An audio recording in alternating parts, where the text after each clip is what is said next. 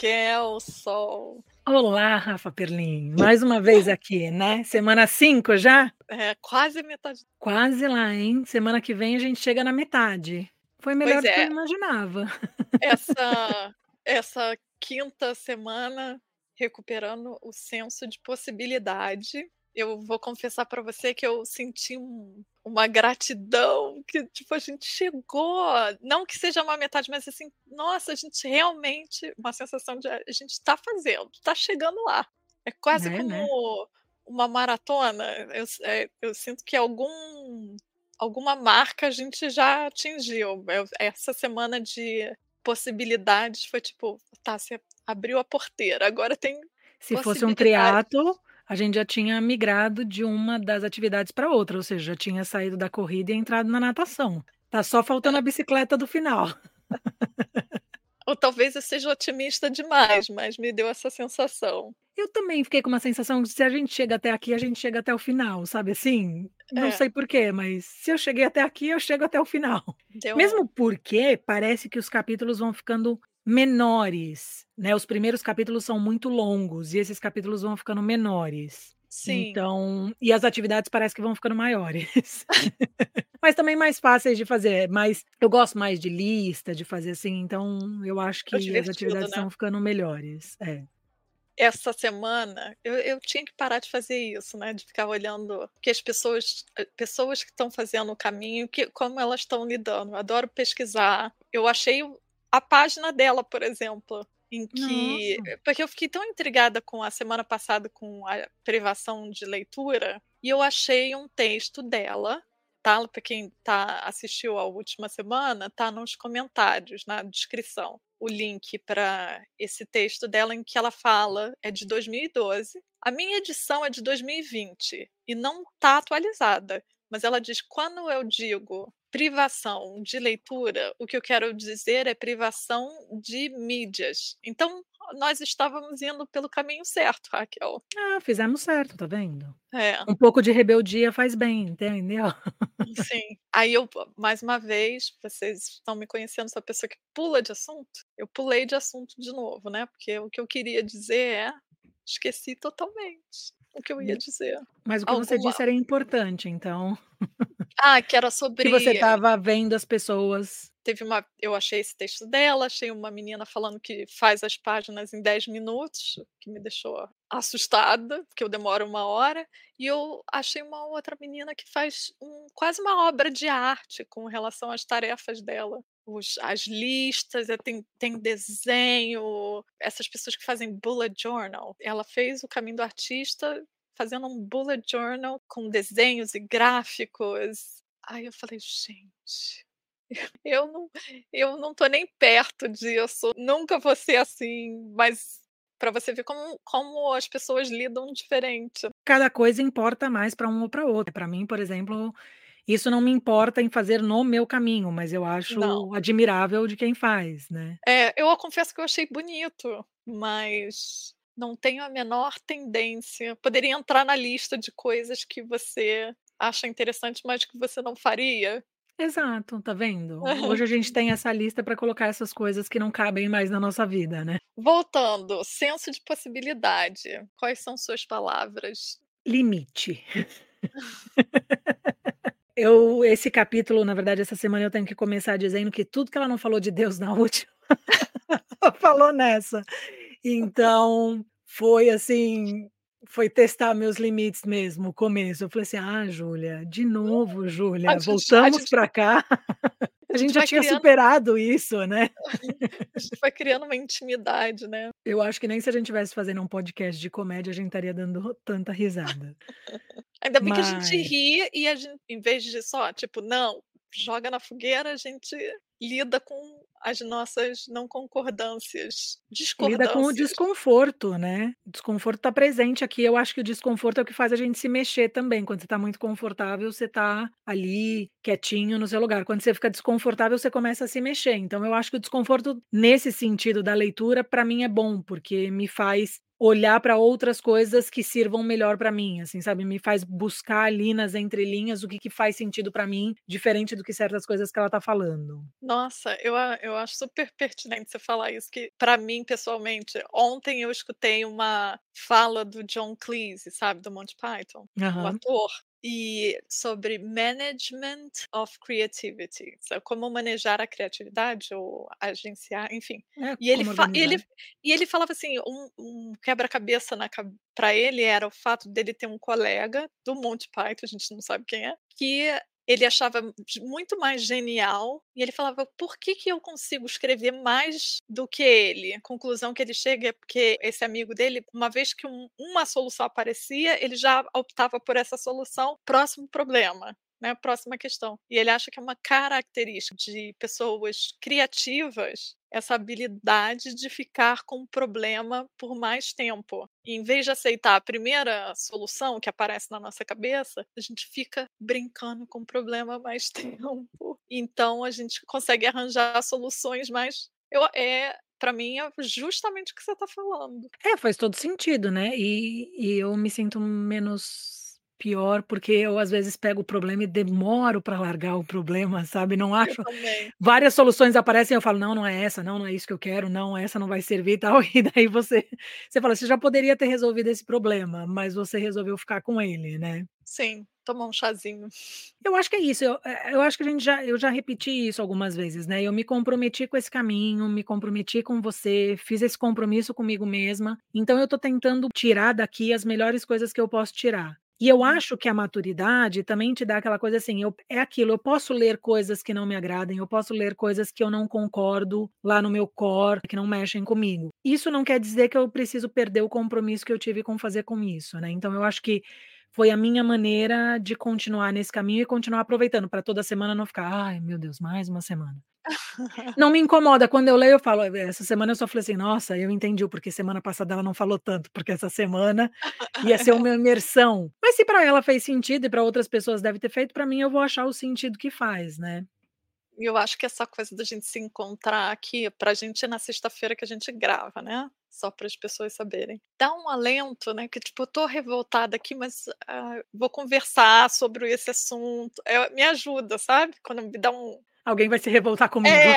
não vai ser uma revolta sozinha. É, essa sensação de companhia. E ela começa falando que que talvez a gente pense sobre mudanças radicais, já que uma vez que o o parâmetro dos outros não é mais o nosso parâmetro. É uma semana pra você fle flertar com mudanças e e que essas mudanças podem ser radicais. Você teve mudanças radicais nessa semana? Não, acho que não. Eu acho que não veio nenhuma mudança radical, mas veio uma vontade de mudanças, assim, eu tô com uma vontade de mudanças, eu tô com muita vontade de reorganizar minha casa. Eu não tenho tempo pra isso e nem ideia do que eu vou fazer, porque eu sempre faz muito tempo que eu não faço. Faz mais de 1 ano que eu não faço, olha, isso é bastan pra mim isso é bastante tempo. Então eu tô com vontade de mexer nas coisas, de dar uma mudada nas coisas, mas eu não fiz ainda nenhuma mudança drástica. Quase que eu falei mudança gástrica.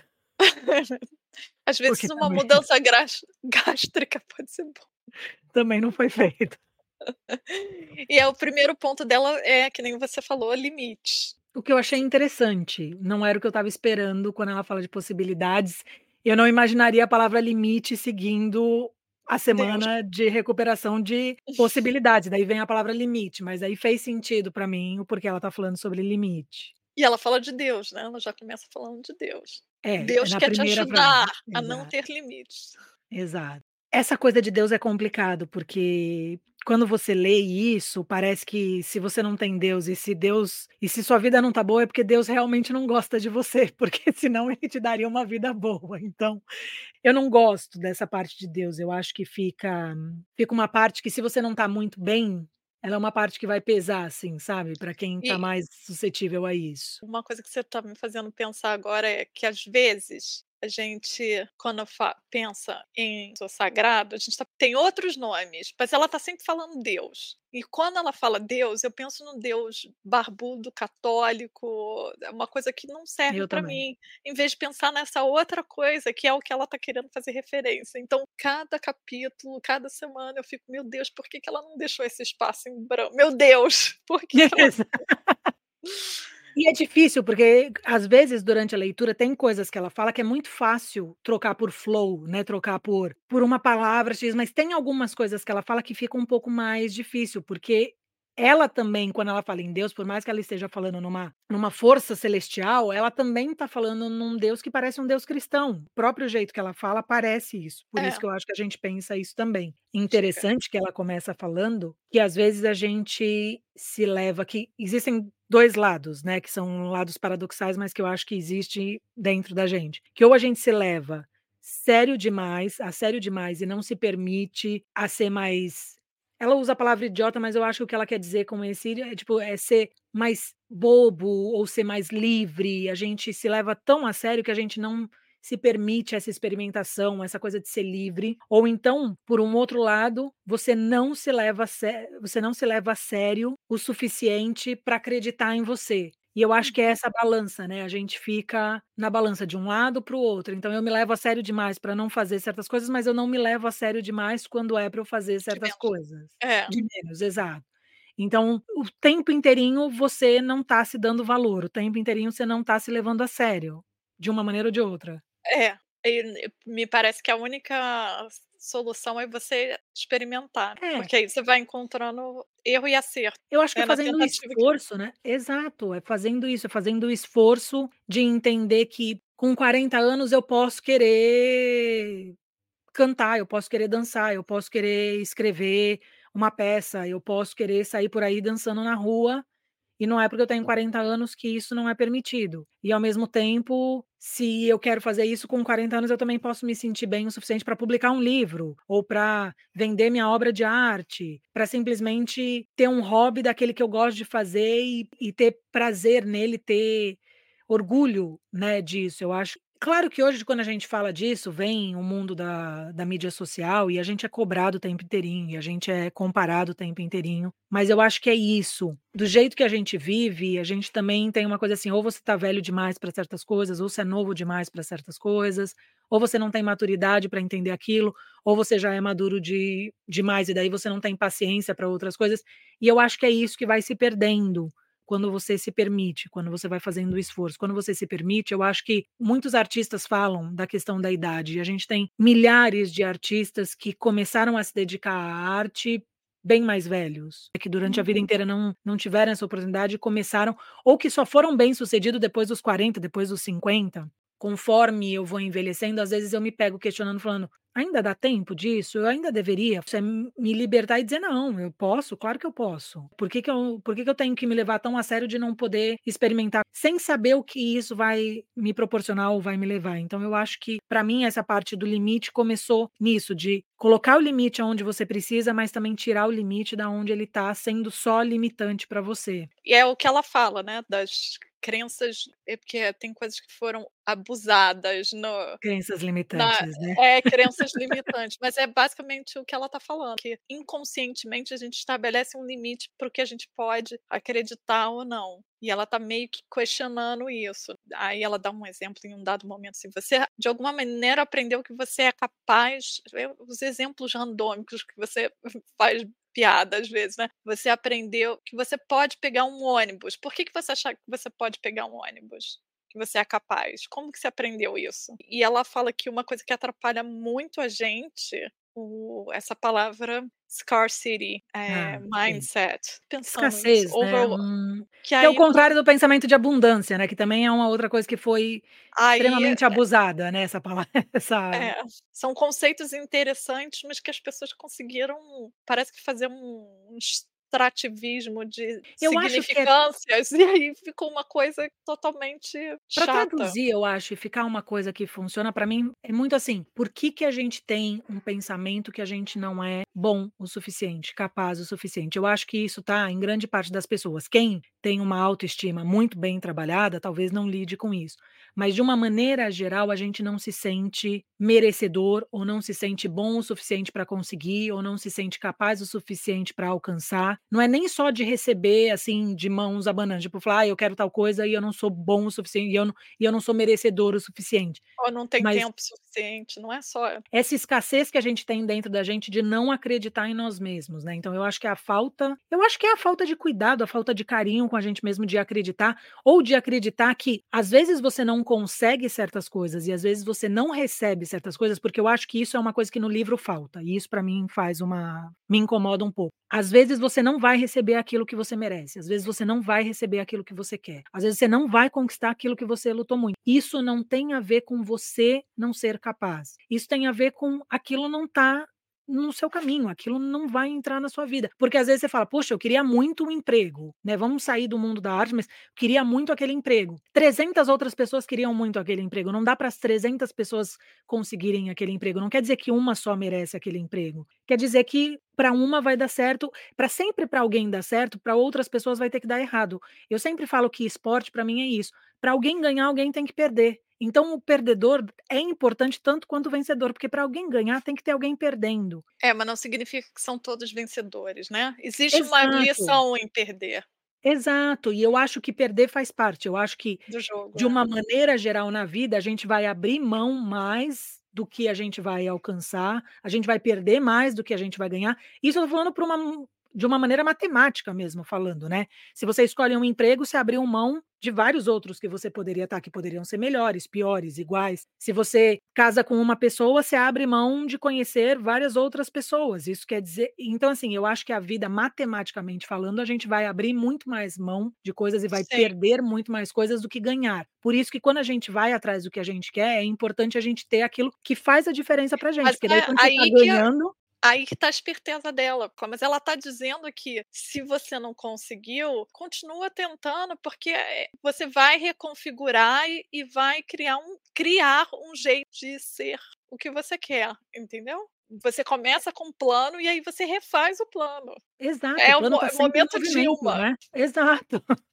Você faz o plano e o plano tá sempre em movimento, ele não ele ele não vai ser uma coisa escrita em É. pedra, não tem como, né. É mais fácil escrever em areia, vem uma onda, apagou aquilo e você vai ter que escrever de novo. Sim. E eu acho que pra mim isso é importante, eu não sei se as pessoas que estão ouvindo sentem isso ou pensam isso, mas pra mim é muito importante falar nisso, porque senão a gente tá sempre com aquele sentimento de: "Será que eu vou conseguir? Será que eu sou bom o suficiente? Ou será que eu mereço o suficiente? Ou será que eu me esforcei o suficiente?". Às vezes você se se esforçou sim o suficiente, o que não vai te dar certamente aquilo que você quer, que uma coisa que ela fala que é eu coloco muito na minha cabeça, que ela fala do ônibus, não adianta você rezar pelo ônibus, se você não for correr atrás dele também. Então eu acho que tem isso, a gente pede, a gente quer, a gente visualiza, mas as coisas só vão começar a fazer um sentido e as coisas só vão começar a acontecer se a gente for atrás delas. Quero escrever um livro, quero fazer uma exposição, quero arrumar um emprego novo, pra todas essas coisas eu tenho que colocar em movimento, eu tenho que colocar em ação, eu tenho que fazer a minha Tem que parte. estratégia e tática. Desculpa, Exato. Não Não, essas palavras são ótimas, exato. Estratégica e tática, você tem que ter isso e tem que ter a persever perseverança de ir, você tem que se comprometer com aquilo e saber também a hora de abrir mão, porque às vezes você fala: "Ah não, meu meu plano mudou, eu não quero mais isso, agora o meu plano mudou", e tudo bem, abandona aquilo que você estava achando que era o seu plano e vai para o novo plano. É uma construção de coisas e eu acho que isso é importante da gente falar nesse caminho, porque senão parece que só vai acontecer pra você aquilo que tem que estar no seu caminho, e daí você vai ficar esperando, não adianta ficar esperando. E tem Hum. que o acho que um ponto importante que você tá falando, você vai ter que mudar o plano, né, vai ter que reavaliar, não dá pra ficar apegada A Rafa de his 20 anos com certeza queria coisas que a Rafa hoje não faz questão, e tem outras coisas que a Rafa de 20 anos não queria que hoje você quer, então eu acho Sim. que tá tudo bem também mudar. E não existe um sonho só. Eu acho que, pelo menos uma coisa que eu aprendi com o tempo para ser menos frustrada na vida, é não ter um sonho só, é ter alguns É. sonhos, ter algumas vontades, ter alguns caminhos, né. Então esse caminho exato. O caminho que a gente tá fazendo, eu acho que é um caminho plural. Eu não tô fazendo um caminho do artista esperando um resultado.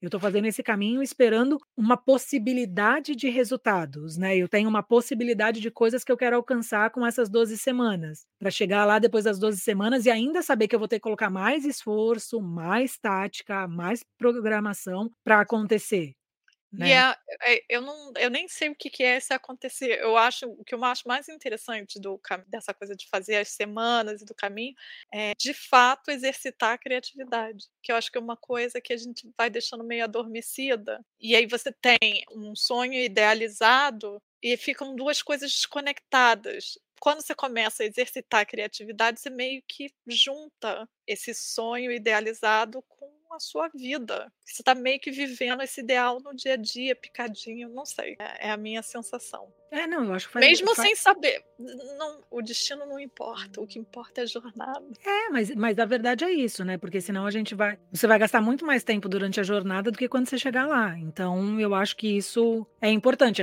É como uma viagem de carro.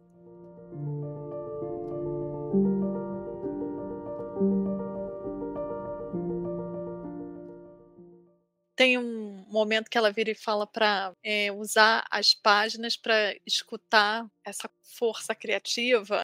Faz a pergunta com palavras de noite e de manhã quando você for fazer as páginas, ah, dá a entender, assim, que acasos fortuitos vão acontecer, mas eu eu não lembro de fazer as perguntas de noite.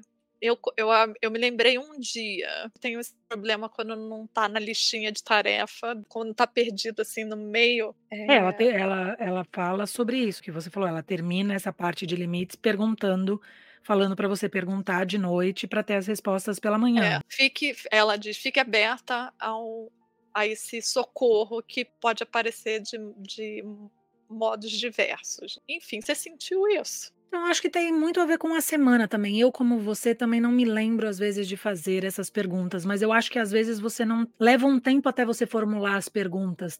Eu sinto que eu tô numa fase meio aberta, que eu não tô que eu não tô numa fase de fechar ainda pra onde eu tô indo. Sabe, que a gente tinha comentado já lá em outras semanas, do tipo: "Pra onde que você tá indo?". Eu não sei ainda, então, às vezes, eu também não sei que pergunta fazer. As coisas estão um pouco mais abertas, então as minhas respostas ainda estão sendo muito amplas. Pode ser que a hora que eu pensar: "Ah, eu eu quero isso", ou por enquanto eu tô ainda na fase do que que eu quero, então o que que eu quero ainda tá muito aberto pra vir uma resposta. Mas, por exemplo, eu estava fazendo um curso de leitura de escrita que terminou ontem, e uma coisa que que ficou clara pra mim num dia de um dia para o outro foi assim: se eu quero escrever mais, eu tenho que ler mais. Tá claro, porque eu acho que a escrita tá, pra mim, diretamente relacionado com a leitura. Sim. E ler de uma maneira com propósito, não é só ler pra passar o tempo, é ler pra você buscar ali a sua inspiração, pra você entender como que aquilo foi foi arrumado, como aquilo foi, eh, esquematizado. Então, eu acho que quando você trabalha com escrita tu você tem que ver como os outros estão fazendo. Então isso já me trouxe uma resposta de: se eu preciso ler mais, eu preciso ter tempo pra isso. Então, tinham 2 séries: "Ah, vou começar a assistir". Já não vou começar a assistir agora, porque não quero gastar esse tempo com isso, vou gastar o meu tempo com outra coisa. Então eu acho que é um tipo de resposta, ainda meio ampla, mas veio de uma maneira assim, quando eu vi as 2 séries, eu falei: "Não, mas eu vou gastar esse tempo pra ler". Então Hum, isso veio como uma resposta.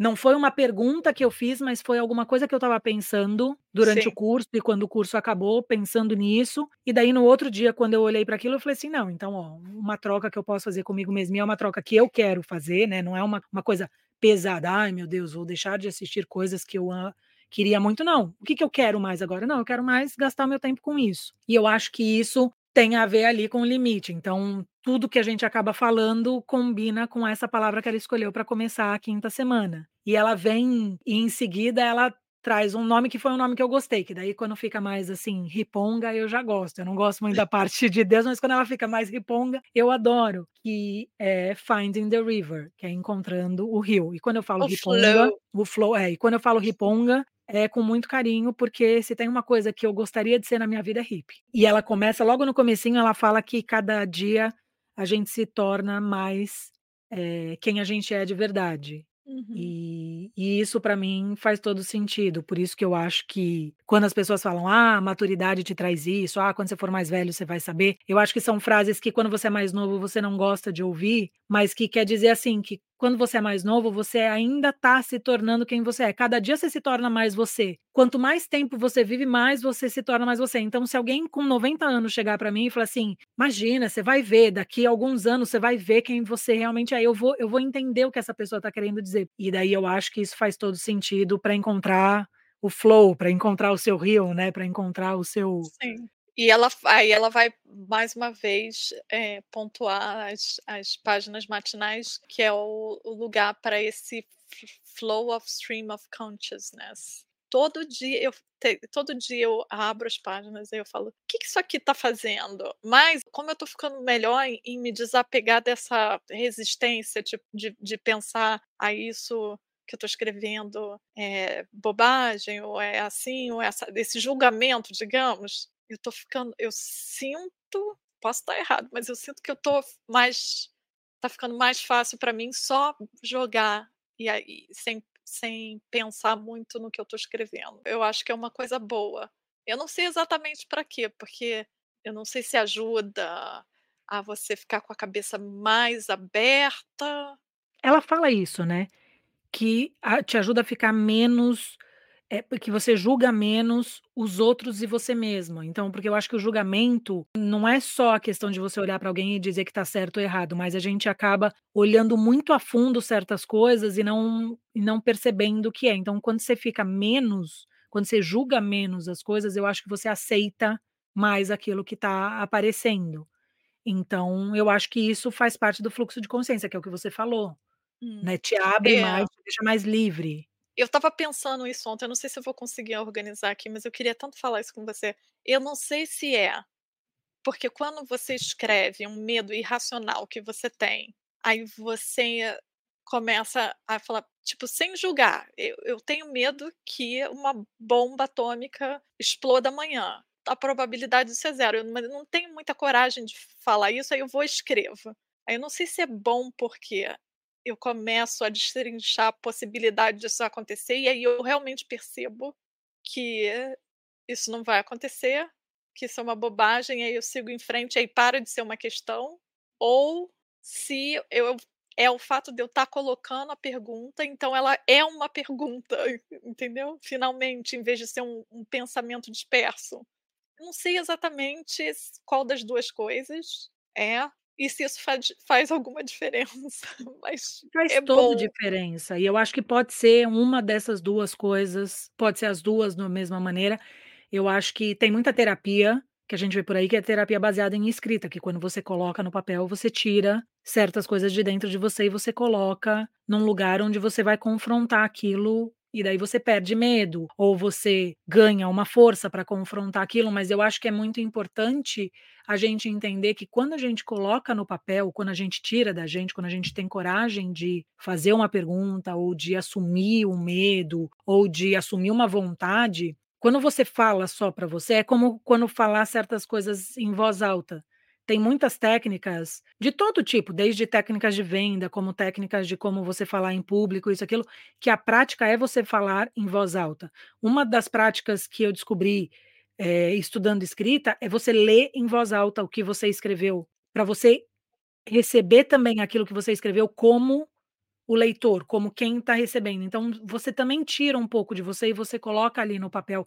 Tem gente que faz isso que é pra se livrar de certas coisas, né, tem gente que escreve e queima, né, tem te tem terapias que fazem isso, você escreve e queima. Tem, às vezes principalmente quando você lida com problemas que você não tem como resolver, você tem um problema com alguém que já morreu, você vai resolver esse problema como? Né, às vezes é isso. Então eu acho que o que você falou faz todo sentido, porque a hora que você pega um medo que parece pra você irracional e você coloca no papel, ele já ganha uma autenticação ali quando ele tá no papel. E daí talvez você olhe pra ele e você fale: "É, é um medo que eu tenho", mas aí você vai com o fluxo de consciência, você vai escrever várias outras Diminui, coisas né? em relação a isso. Aí você vai Uhum. escrever o porquê que você tem medo daquilo, ou o porquê que você pode enfrentar aquilo, eu acho que são todas coisas importantes. E tem também a a coisa do quer ver um bom exemplo, assim: "Ai, eu tô com medo de envelhecer", nã não que seja uma questão pra mim, mas eu vi uma menina falando e me chamou a atenção. Eh, e aí você fala: "Por quê?". Aí você começa a destrinchar escrevendo.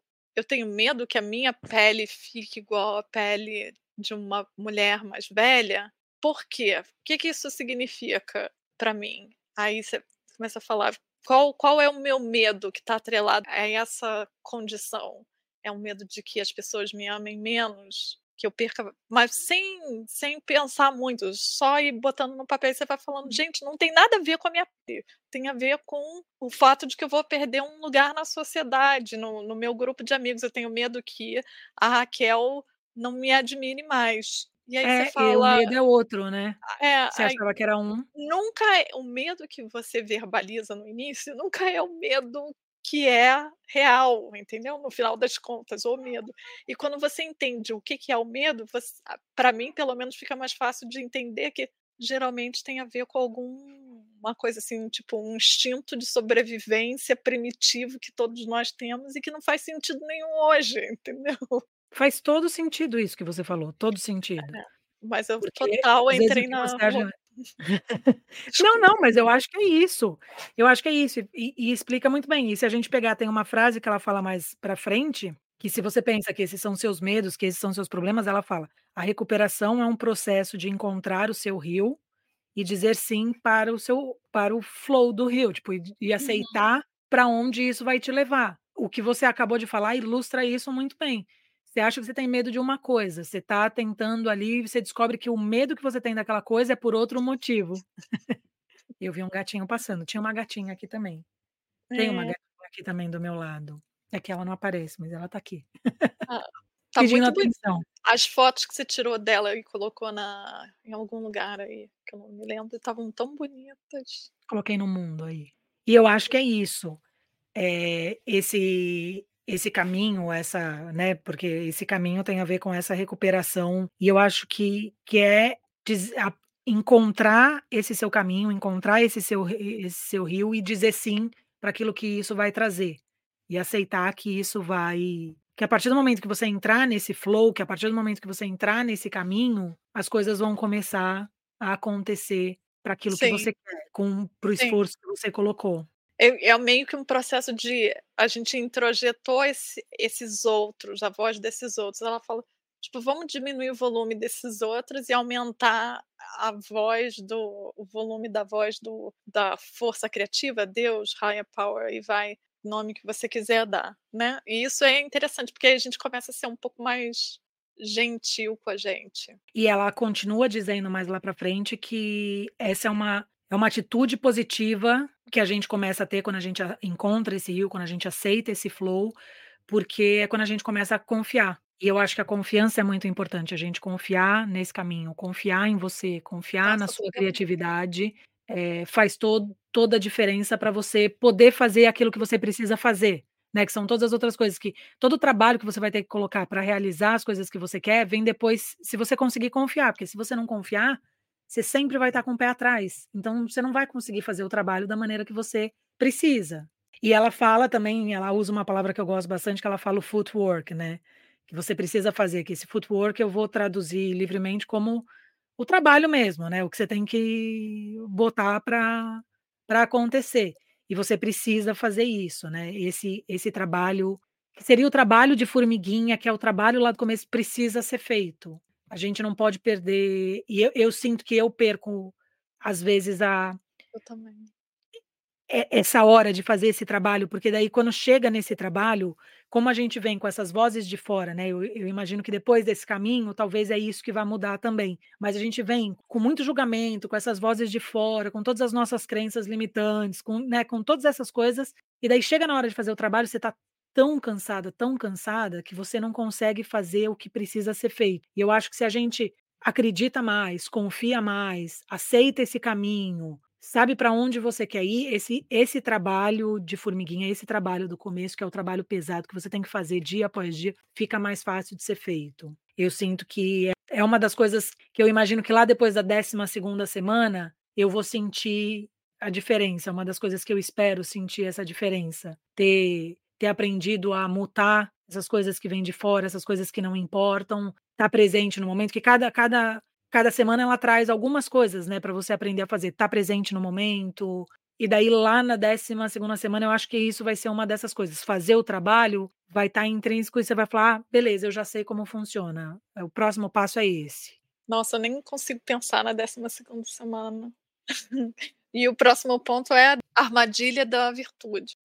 E vem Adoro. aqui a frase mais importante do mundo, é a primeira frase que ela fala: "Um Ah, eu artista engraçado. precisa" Eu eu marquei, ó. É, eu também marquei aqui, ó. E É. qual que é a frase mais importante do livro inteiro? Um artista tem que ter tempo livre, tempo pra não fazer nada. Downtime, eu traduzi Ah. como tempo livre, mas eu não Eu sei acho se perfeito, downtime é um tempo livre. Um tempo para fazer nada, a gente precisa de um tempo pra fazer nada. E ela segue no outro parágrafo, ela já fala: "Para um Withdrawal is artista" necessary. exato, "você precisa se retirar", né, você precisa ter esse retirar é assim, retirar aquilo que você não precisa, mas também se retirar quando você precisa, né, de uma E John situação, de um e John Cleese falando sobre criatividade, eu ele fez essa fala em 98, vou botar nos comentários para as pessoas, Deus me ajude a me lembrar disso. Mas e foi em 98, ela escreveu esse livro o quê, 92? Ele leu esse livro, porque o que ele falou era basicamente o caminho do artista, principalmente os artist dates, e ele fala que pra você exercitar a criatividade, você precisa de um um espaço delimitado, então você tem nesse espaço você withdraw, acho que é até a palavra que ele usa, com um tempo limitado, com um lugar limitado. E ele usa 2 vezes a palavra tempo, porque tempo pra ele são 2 coisas. Não me pergunta o que que são as 2 coisas que eu já esqueci, mas é isso que você falou, tem que sair, você tem que se tirar do sistema, do capitalismo, dessa lógica que achata todo mundo numa massinha. E hoje eu percebo, sabe aquelas pessoas que a gente cresceu vendo que não se encaixam, e que de uma maneira geral, as pessoas sempre se referem pra a elas de uma maneira pejorativa.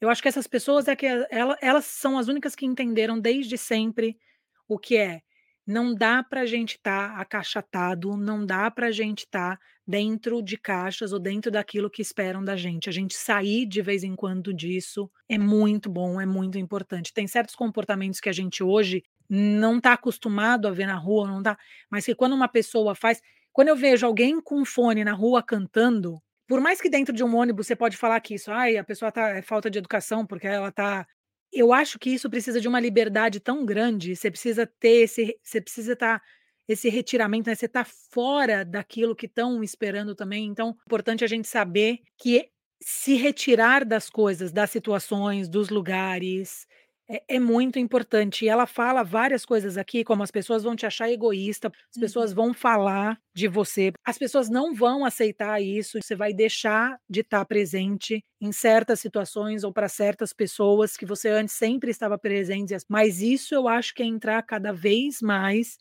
em contato com você mesmo, né. Ela ela continua falando dessa coisa do tempo sozinho, que ela fala que um artista precisa, tipo, ele requer um tempo de cura sozinho. Então toda Uhum. vez que você precisa se cuidar, toda vez que você precisa tratar alguma coisa sua, seja porque sua arte não tá no caminho que você quer, você não conseguiu fazer o que você queria, você acabou saindo machucado de alguma coisa, você acabou saindo frustrado de alguma coisa, você precisa desse seu tempo sozinho com você mesmo, com o seu artista, pra você curar isso, pra você resolver esses seus problemas. E a gente não aprende a ter tempo sozinho, né, a gente não aprende a dar valor pra solitude, a gente leva como solidão, Sim. né, e a gente acha que o tempo sozinho é porque você quem passa muito tempo sozinho, você olha pra essa pessoa como uma pessoa isolada, uma pessoa sozinha, uma pessoa triste.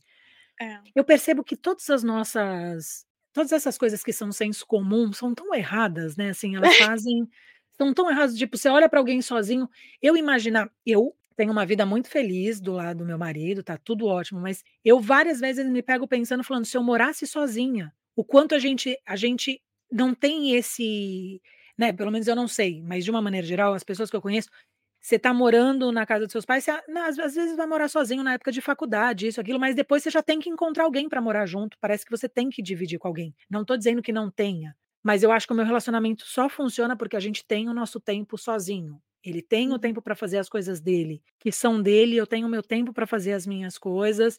A gente tem tempo, inclusive, dentro de casa, em espaços separados, né, onde ele está fazendo a coisa dele, tô então isso para mim é muito importante, porque às vezes eu me pego pensando, falando: "Nossa, eu nunca tive essa vontade na vida, mas hoje eu adoraria morar sozinha, ter o meu tempo, o meu espaço". Eu sempre morri de medo da solidão, e hoje a solitude para mim é muito importante. Eu não me sinto mais sozinha quando eu estou nos Hum. meus momentos de solitude. Ah, que bom. Eu me lembro uma vez no Rio, quando o meu ex estava viajando muito para o Japão, e uma amiga minha me ligou super preocupada: "Ai, você está bem? Porque, ai, há 20 dias que ele está lá". E eu estava não é que eu estava hiper feliz, mas eu estava, né, Curtindo, minha né? minha vida, e aí a pessoa não está em em casa, também tem é é uma coisa diferente e tal.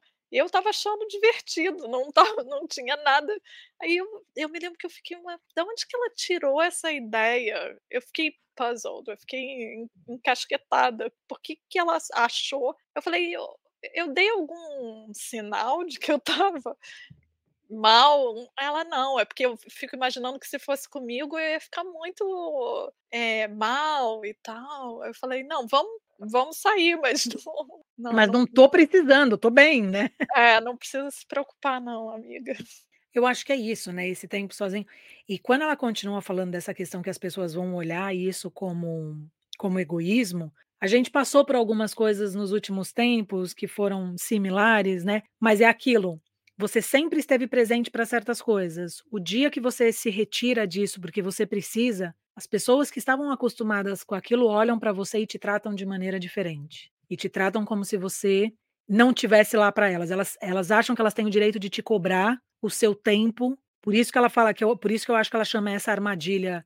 Você sempre esteve presente para fazer lá o que a pessoa precisasse, sempre estava lá se a pessoa precisasse conversar, se a pessoa precisasse de uma ajuda, e daí naquela semana você decidiu que você ia se dedicar a ler, ou você Hum. ia se dedicar a escrever, você ia se dedicar a pintar, você ia se dedicar a fazer o seu podcast, você ia se dedicar ao que fosse. E a pessoa te chama para alguma coisa, e você diz: "Não", e daí você é honesta, você fala: "Não, eu não posso porque essa semana eu estou me É, sem dedicando a isso". grosserias, não É, só para as pessoas não acharem que você tem um dia que você acorda e você fala: "Não, não quero, não me ligue", né, não é isso. Não, e e é e é normal, porque eu acho que você se sente tão bem com essa pessoa, você, né, as Hum. pessoas da sua vida, seja a sua família, seja os seus amigos, seja o seu parceiro, parceira, você se sente tão bem que você é honesto, você fala: "Ó, não, não dá, porque essa semana eu estou escrevendo". E a pessoa: Uhum. "Como assim você está escrevendo? Escreve em outro momento". Fica ofendida, né.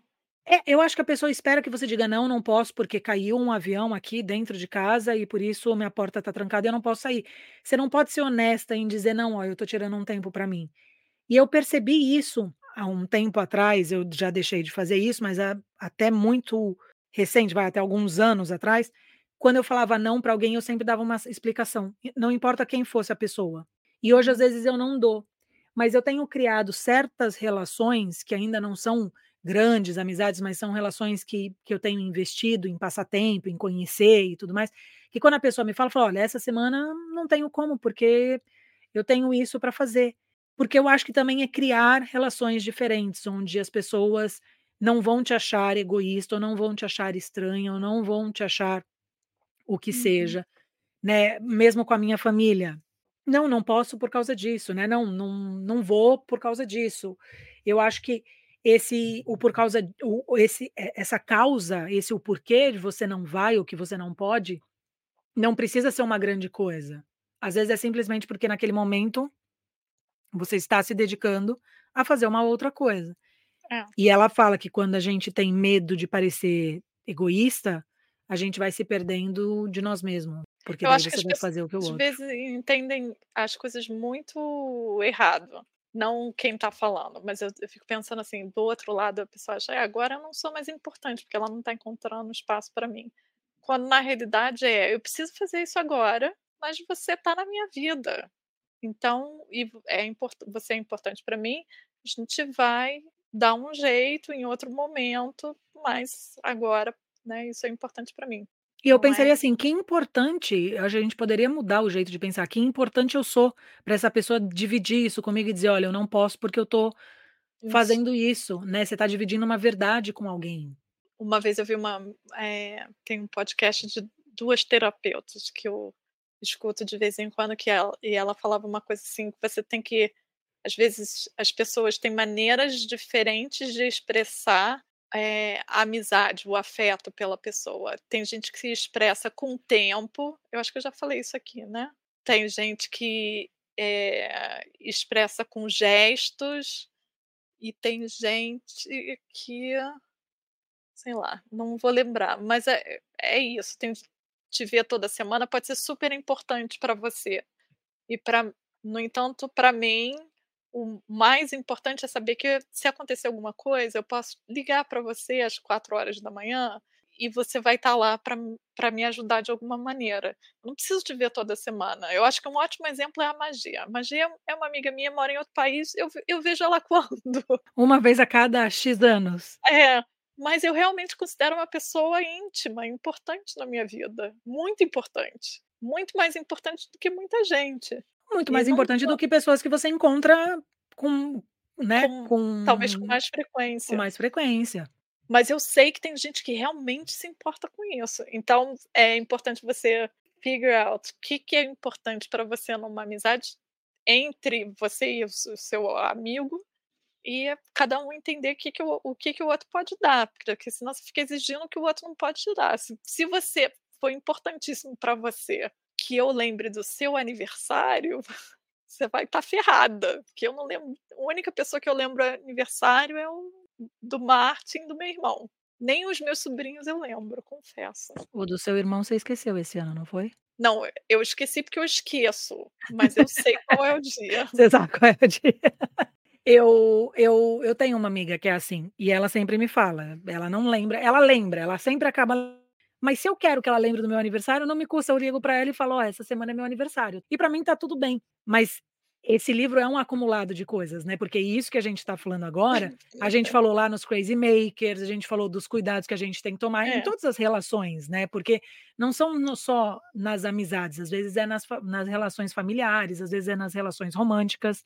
Tem uma coisa que ela fala aqui, que eu vou tentar lendo e traduzindo, ela fala que os criativos que são pegos nessa, eh, Uhum. armadilha da virtude, eles não conseguem aceitar e deixar eles serem eles mesmos, né, e e eles não aprovam isso deles mesmos, eles ainda não aprovam eles terem essa liberdade de ser quem eles são. E eles acabam aparecendo para o mundo de uma maneira mais pesada com com um as pessoas continuam desaprovando isso continuamente, né, você não não pode ter o seu tempo, você não pode fazer as suas coisas.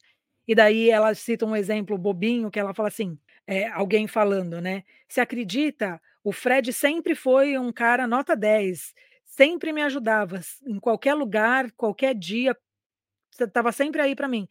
Eu pedi para ele me ajudar mais uma vez e ele disse que ele ia para uma peça". Desde quando o Fred virou tão cultural assim? E daí você fala: "É é é isso, né, o cara estava lá ajudando o tempo inteiro, a pessoa te ajudou o tempo inteiro, uma Eu vez que acho ela não vai te ajudar e te diz o porquê que ela não vai ajudar, ela está sendo ele não inventou desculpa, ele está sendo honesto. Você vai lá e você faz o quê? Você bate na cabeça do cara, você fala: "Quem disse que ele é desde quando ele é cultural?" Ao invés de dizer: "Nossa, ele vai para uma peça", e é muito engraçado. Eu acho que esse exemplo é importante, porque a gente sempre a gente sempre diz assim: "Ah, tá bom, eu não vou fazer tal coisa, porque eu quero fazer isso, mas ninguém está precisando de mim". E a gente precisa entender que às vezes mesmo quando alguém precisa de você, eu não estou dizendo em casos de vida ou morte, a gente não está falando nada aqui, né, tão grave assim, a gente está falando de coisas do dia a dia. Não é porque alguém precisa de você que você tem que estar lá por essa pessoa. Você tem que estar lá por você. E daí depois que você estiver lá por você, aí você vai ter espaço para estar lá para outras pessoas, porque se você sempre estiver lá para as outras pessoas e não estiver lá para você, essa conta não vai fechar, uma hora isso vai vai ficar pesado, uma hora você vai ficar ressentido, uma hora vai ficar doído. Esse É exemplo bobinho é importante por isso. Não é nada saudável passar por isso, mas eu acho que é mais comum do que a gente imagina, né. E essa necessidade de ser bonzinho, ela fala muito nisso, né. A gente se sabota para ser a boazinha. Até quando? Ela faz um quiz aqui com 10 pergun com 10 ela deixa uma parte em branco para você responder, do que mais falta na sua vida, qual é a sua maior alegria. Eu Hum. sinto que essas perguntas que ela faz, esses quiz, essas Uhum. questões que ela fala para você listar 5 coisas que você gostaria de fazer ou 5 coisas que você não faria, mas que você acha legal, é é pra gente se colocar pensando, né, pra gente olhar para dentro.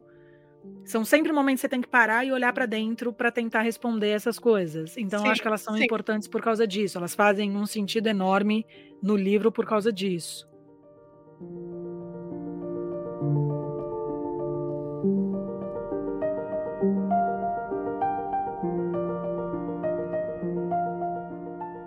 E daí depois que ela fala das armadilhas da virtude, ela vem com uma coisa que é só um parágrafo praticamente, ela fala e daí ela faz uma lista, que é sobre alegrias proibidas, né, um exercício para você listar 10 coisas que você ama ou que você amaria Ok, tá. mas você não é permitido de fazer. Sim, né, e essa permissão seja ah, eu coloquei algumas coisas do tipo, dançar, eu gosto muito de dançar que ela também coloca, mas eu coloquei, por exemplo, uma coisa que é assim, fazer a minha casa funcionar para mim. Eu fui aprendendo com aos ao passar do tempo que a gente cria uma casa para os outros, para receber os outros, só que quem passa mais tempo nessa casa sou eu, então às vezes tem coisas na minha casa que eu falo que você faz que é para os outros dizerem: "Olha, então tá tudo aqui". E se eu quiser ter 5 lugares na minha casa que eu posso sentar e ler?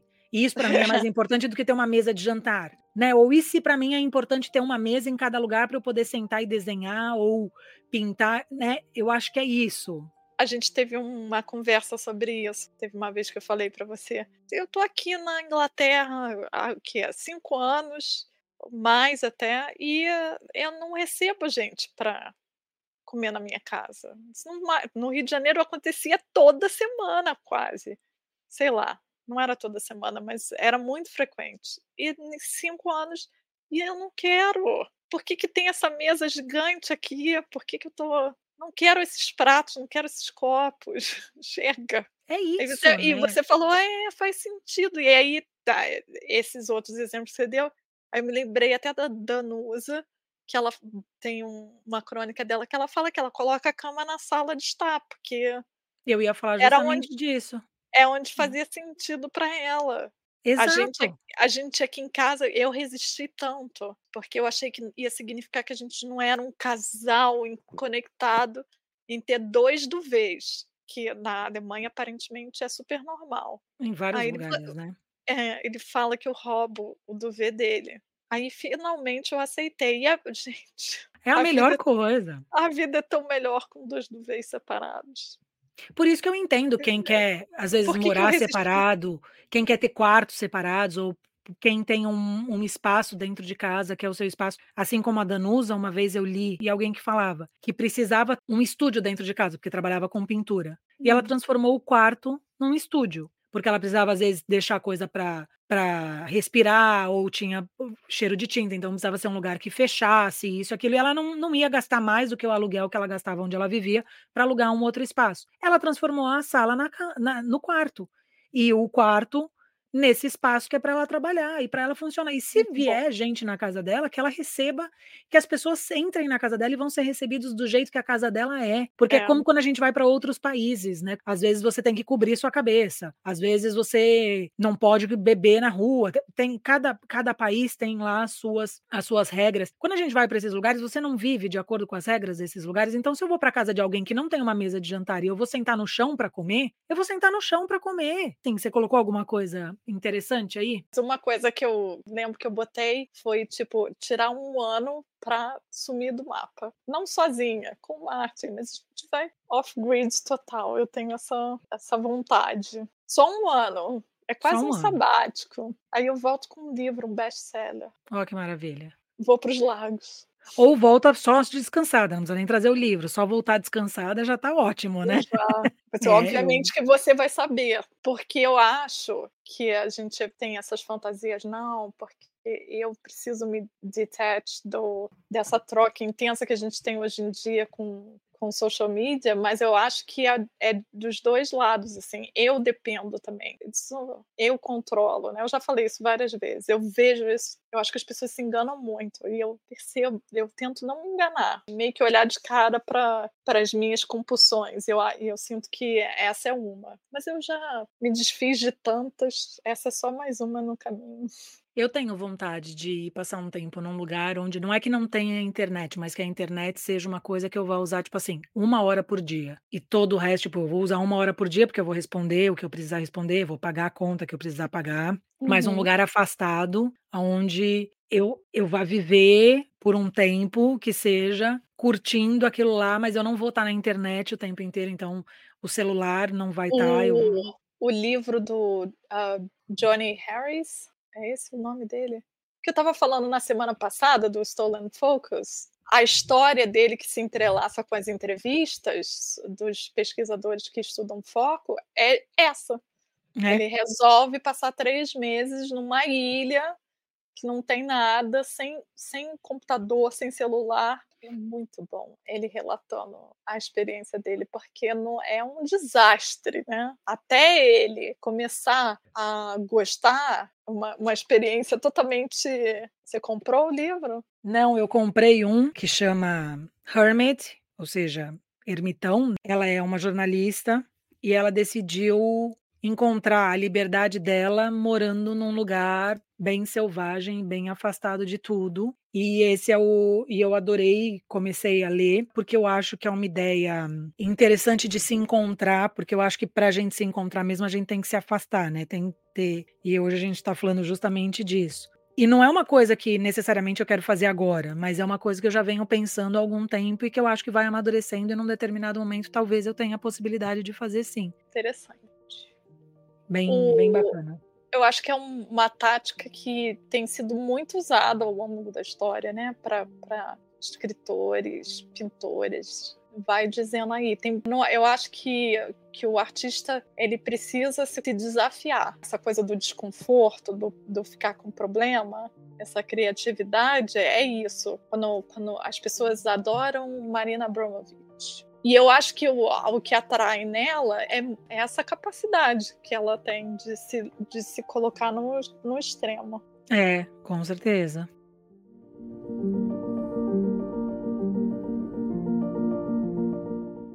E com isso a gente vai chegando no fim dessa semana, né? Chegando às atividades. E daí foram muitas as atividades. A gente não fala muito das atividades aqui, porque eu acho que são coisas mais pessoais para quem vai fazer ou não. Eu acho que as atividades são muito importantes, mas nessa ela faz várias que são listas. É. Dez itens, dez coisas. É, é ela fala bom. uma coisa do tipo: se você fosse mais jovem e tivesse dinheiro, se você fosse mais velho e tivesse dinheiro, o que você faria com isso? Quem é a pessoa que você culpa pela, por, por você estar tá bloqueado? É, e essa e dessa vez ela fala até para você trabalhar com algumas imagens também, se você quiser. Eu adorei tudo com imagem, né? No é. computador. É. Eu achei divertido esse, essa parte. Tomou muito mais tempo do que eu imaginava. É isso que, assim, uma coisa que eu deixaria para as pessoas é: se você quer fazer o caminho do artista, tira umas férias, entendeu? Tira umas férias, seja rico, ou rica e tire férias de três meses para. Demora três meses? Não, dois meses. Três meses. Três meses, quase três é. meses. Dependendo, se tiver algum mês com cinco semanas, são quase três meses, mas é praticamente ela, três meses. É, essa história que ela diz no início de ah, vai demorar dez horas é, semanais. Não, eu tenho contado, assim, mas pensa que só com as páginas eu demoro uma hora e meia. São sete dias na semana. Talvez aquela menina que faz as páginas em dez minutos, ela consiga fazer em menos tempo. O caderninho dela é, é desse tamanho, assim, né? Tipo, é um bloquinho. Eu o que isso é interessante, né? Eu acho que você tem que pensar qual é o tamanho das suas morning pages, porque eu acho que o importante é você fazer. Se Mas você quer um caderno maior, você vai fazer mais. É. Você quer um caderno mediano, você vai fazer médio. Se você quiser um caderno pequeno, você vai fazer menos, né?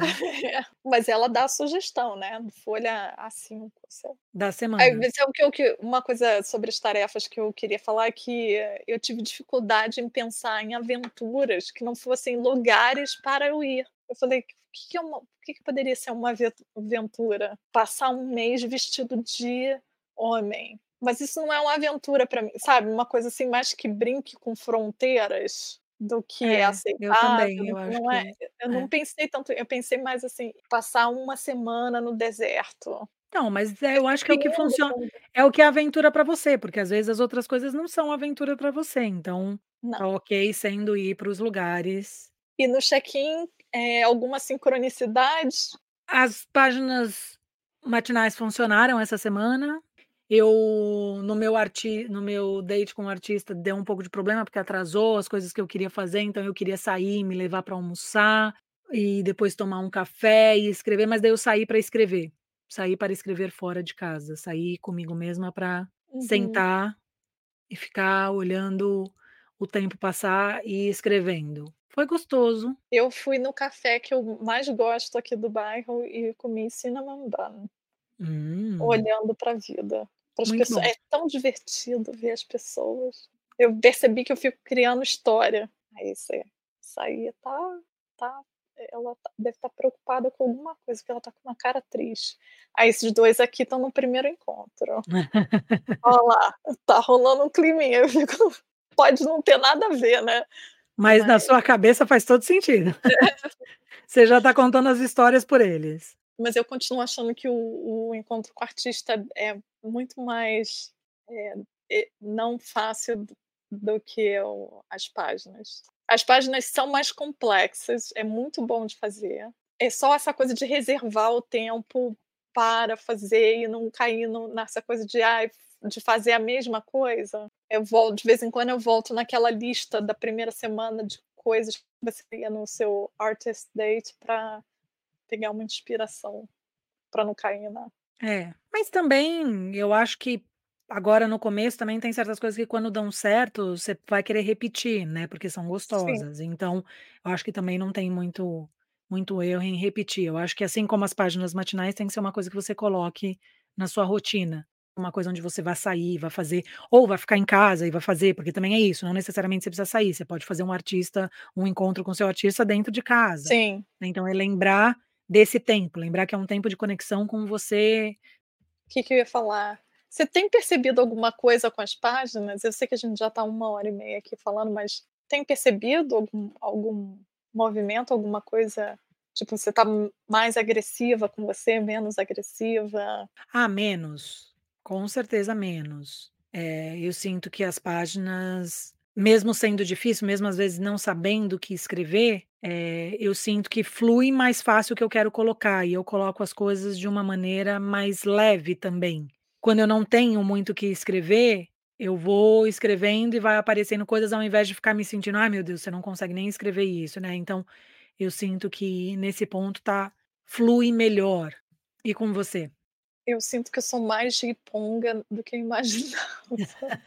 Ah, Mas uma coisa uma coisa que eu achei interessante, essa semana, eh eh, enfim, eu eu passei por uma situação que me deixou um pouco fora do meu eixo, e eu senti que escrever nas páginas eu de mal ou bem eu fiz o que ela falou de fazer pergunta, só que eu fiz a pergunta na nas páginas num dia e no outro senti que meio que foi eu fui mais me organizando, sabe? Uma coisa que não tinha acontecido antes. É, semana que vem vai ser a semana da abundância. O o Vamos pós ver o que será que nos a o que nos espera. o pós-episódio da semana passada, que por enquanto só tá em formato de pod de podcast, eu botei um trecho de um negócio que você falou que eu achei genial, eu falei: "Eu devia ter incluído", mas eu achei que merecia um pós. Eu eu vou lá escutar. Eu ainda não escutei o da semana passada, porque É. ontem Você não rolou. participou, não Não, mas precisa. eu escuto depois. Não, eu escuto depois, claro. E você acha que você é uma purple goddess? Eu acho que Pocahontas. eu acho que se eu fosse ser uma goddess, seria purple, com certeza. Você quer contar para as pessoas rapidinho essa história do purple? Purple rain. Purple rain. É, eu eu gosto muito da cor lilás, roxo, e tem uma brincadeira que eu estava fazendo há um tempo, que como eu tô me sentindo um pouco sem propósito, eu falava que eu estava me sentindo purpleless, ou seja, sem o roxo, né. Na Sem verdade só por um propósito, sem uma propósito, só porque é brincadeira. uma jogadinha com com as palavras, e daí eu já falei pra Rafa isso, que eu estava me sentindo purpleless. E daí ela outro dia ouvindo agora você continua a história. Aí eu ontem quando eu estava editando a música, o o episódio da última semana, aí você tem que aumentar a música no final, né, eu eu faço isso. E eu aumentei bem na hora que a que na música ela dizia: "Pocahontas, Purple Goddess". E aí eu falei: "Raquel, tá na música, nós somos Purple Goddess, porque somos todos Pocahontas". Então agora eu não sou mais purpleless, entendeu? Eu sou uma purple goddess, é uma boa mudança eu acho. É. Mesmo que a história verdadeira de Pocahontas seja muito triste, a gente se sente Pocahontas, poca É uma é, história que ensina muito de colonização pra gente, é ótimo, é uma Isso. história que ensina tudo bem que quando a gente assiste ninguém fala das coisas que são importantes sobre o Pocahontas, mas é uma história muito importante pra gente aprender. É. Que, com isso a gente fecha a 5ª semana, rumo à metade, a 6ª semana. Cabo da Boa Esperança. Exato, estamos lá já. Estamos lá. Gente, é isso. Obrigado por mais uma semana. Pague um cafezinho, Exato. assine o Notas de Afeto, dê um like, compartilhe, fale Exato. sobre, tudo é válido. alguém que acha que vai se interessar, manda lá, conversa. E a gente continua, na lida. A gente continua, por mais 6 semanas estaremos aqui, 7 semanas, né, porque a sexta, É a mais 6 semana. semanas, então por mais 7 semanas estaremos aqui. É isso. Tchau gente. Tchau. Beijo.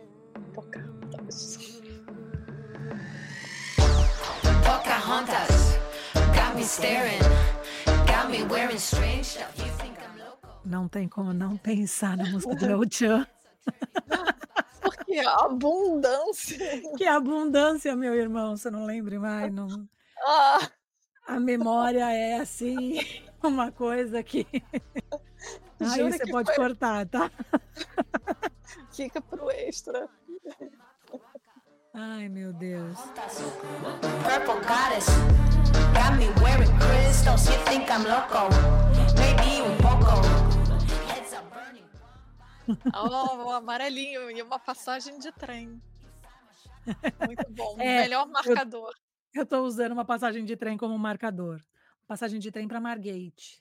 Eu não é, eu não entendo por que que as pessoas compram marcadores. Eu entendo que eu acho tem cada um mais lindo que o outro, mas tem tanto tantos marcadores na natureza, gente. Nunca Folha. um marcador de não. livro.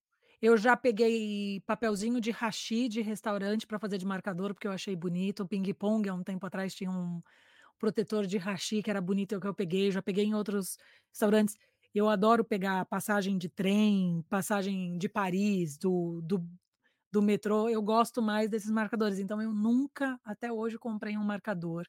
E eu tenho um super bonito de metal que eu ganhei, É. eh, chinês, assim, super mas nunca usei, ele tá guardadinho porque ele é bonito, nunca usei no livro. Ah, devia usar. Eu não gosto dessa coisa de guardar coisas. Uma vez eu tive uma blusa rosa que tinha umas, bri eu amava aquela blusa, eu usei ela 3 vezes e eu tinha que guardar, porque eu achava que era uma joia quase. Até o dia que uma pedrinha saiu, aí todas foram caindo pelo caminho. Aí eu fiquei eu fiquei guardando essa blusa pra quê? É. Sabe? Como se fosse uma coisa preciosa, então agora eu desde desse dia eu faço uma um voto de usar tudo até cair aos pedaços. Mas eu gosto, assim, tipo, o Vitor, ele me manda cartão postal, aí eu uso. É, eu gosto mais dessas coisas, por isso que eu acho que eu não uso. Como eu ganhei aquele marcador, aquele marcador não cabe nos meus livros, assim, não combina comigo, então eu acho como eu ganhei de alguém, eu ainda não nunca Ui, passei quem é pra essa frente, né. pessoa? Eu ganhei de família. Não e daí você fica com aquilo, né, num lugar, mas você tem razão, é muito mais fácil, muito melhor botar as coisas pra uso, né. Mas ai, a gente vai Voltando, exato, a gente viajou. Total, hoje a gente tá o senso de possibilidades. Foi até a É. China